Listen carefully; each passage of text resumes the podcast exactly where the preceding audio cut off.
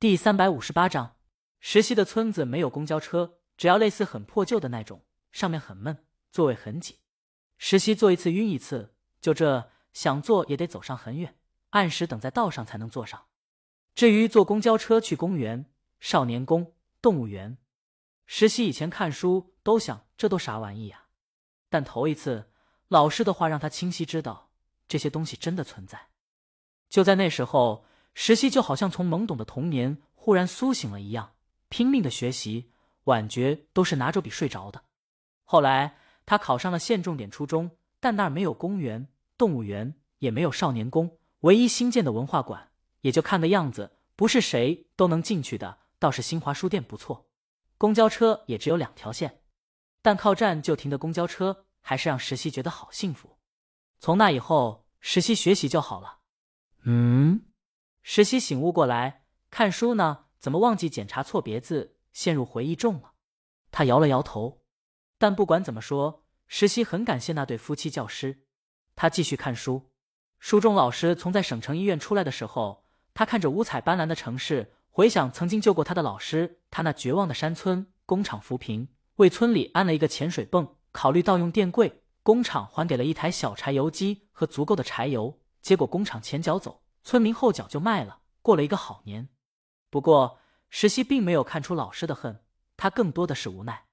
他对家乡还是有爱的，他念念不忘他的学生们，不管他们是走出山还是留在山里，他们的生活同那些没上过一天学的娃们总是有些不一样的。看着透明玻璃内的餐厅，富得流油的男人有两个衣着暴露的女郎陪着，老师感慨他们好高，而他曾经喜欢的秀秀只有他们一半高。秀秀本来要跟他结婚了，后来外出打工的二蛋有钱，一瓶廉价香水和一串镀金项链就让他跟了二蛋。但跟二蛋结婚以后，秀秀生娃死了。老师感慨的不是命运，而是结婚的时候风风光光，花了很多钱；生孩子的时候怎么不知道去镇医院呢？花费也就一二百，而秀秀却在村里让接生婆接生，血流了一铜盆，死了。在网上，二蛋他妈生他时是难产，他妈被放到驴背上把他颠出来的，血流院子一圈。尼玛！石溪知道这是小说，他出生的时候也早没这事儿了，但太残忍了。但他又很难对这具体人生出恨，因为在那样的背景下，那样的环境中，任何现在觉得他们愚昧无知的想法都不会产生，因为作者的笔调怀着不是嘲讽，而是无奈。江阳这孙子太不是孙子了，石溪万万想不到，他就一个实习编辑，竟然猝不及防的审核这，还真是开盲盒呀！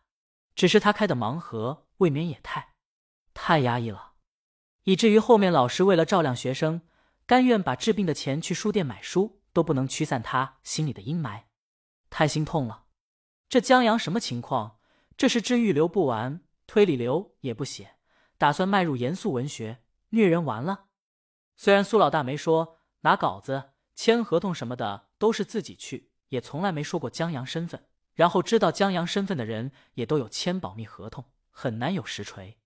但编辑部都在传江阳就是江阳，因为在江阳出现之前，他们跟大魔王合作过。就那本《查令十字街八十四号》，作为一名编辑，石溪很喜欢那本书，几乎跟《小王子》并驾齐驱。毕竟，作为一个以书为工作内容的编辑，谁不想他们出的书能联系世界、联系人心、温暖整个社会呢？所以，大魔王这是怎么折磨他的小老公了？小小年纪都这么深刻了。都说女人让男人成长，但偶像啊，你未免让你老公成长太快了吧？昨儿还情书玩文艺呢，现在就写起这么现实的东西了。石溪摇了摇头，怀着让暴风雨来的更猛烈些吧的心态。翻到了下一章，然后，在距地球五万光年的地方，在银河系的中心，一场延续了两万年的星际战争已接近尾声。石溪，他忙翻回到前面。李老师打算做那蜡烛，不管能点多长时间，发出的光有多亮，他总算是从头点到尾了。没错啊，他又翻到后面，那里的太空中渐渐隐现出一个方形区域。石溪，搞什么呀？拿串稿子。实习编辑就是沉不住气，他起身敲开老大办公室，带进去以后，苏珊正在打电话。哎，对对，张老师，您在这方面经验丰富，您帮我们审阅一下。什么？您出车祸了？行行。苏珊遗憾的挂了电话，问石溪什么事。石溪老大，这稿子是不是拿错了？这前面还乡村教师呢，后面怎么就跑到星际战争了？这八竿子打不着的关系，石溪觉得十有八九拿错了。而且说实话，他还有点高兴，倒不是说对领导的失误幸灾乐祸，而是那种发现了一个错误，报告给了领导，然后能凸显自己有用的高兴。这也是他一觉得拿错了就来找老大的原因。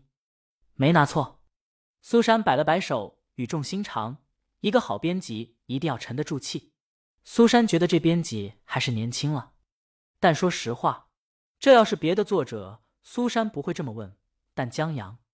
真保不齐，李青宁还在作曲。闻言停下。什么？李青宁？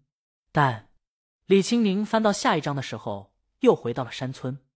李青宁若有所思，又翻到下一章，又是外星人。看来这本小说就是这么写的。他又仔细看一下，看来这是一本科幻小说。苏珊懂了，这事都没看过，把这小说当现实题材了。同为出版行业的。苏珊对徐光正他们的小团体略有耳闻，主要上次她也在刘涛的店里请过李清明吃饭，所以记得徐光正有一个朋友是科幻杂志的编辑。我看看，苏珊坐下来先看稿子，挺薄的。在看完以后，苏珊抬起头问李清明：“清明，你跟你老公在哪儿遇见的？他没机会了，改天让女儿也去剪一个。”李清明还在作曲，他抬头看了苏珊一眼。疑惑的说出了母校名字，然后说：“周年庆上。”则苏珊看着李清明思绪不在，在作曲上，以至于忽然之间有些呆萌的样子，觉得人活该捡这么一个老公。就这模样，她都想上去抱着啃一口。他忍住，起身：“我找陈姐签合同了，这事儿拖不得。”哦，李清明低头继续忙。本章完。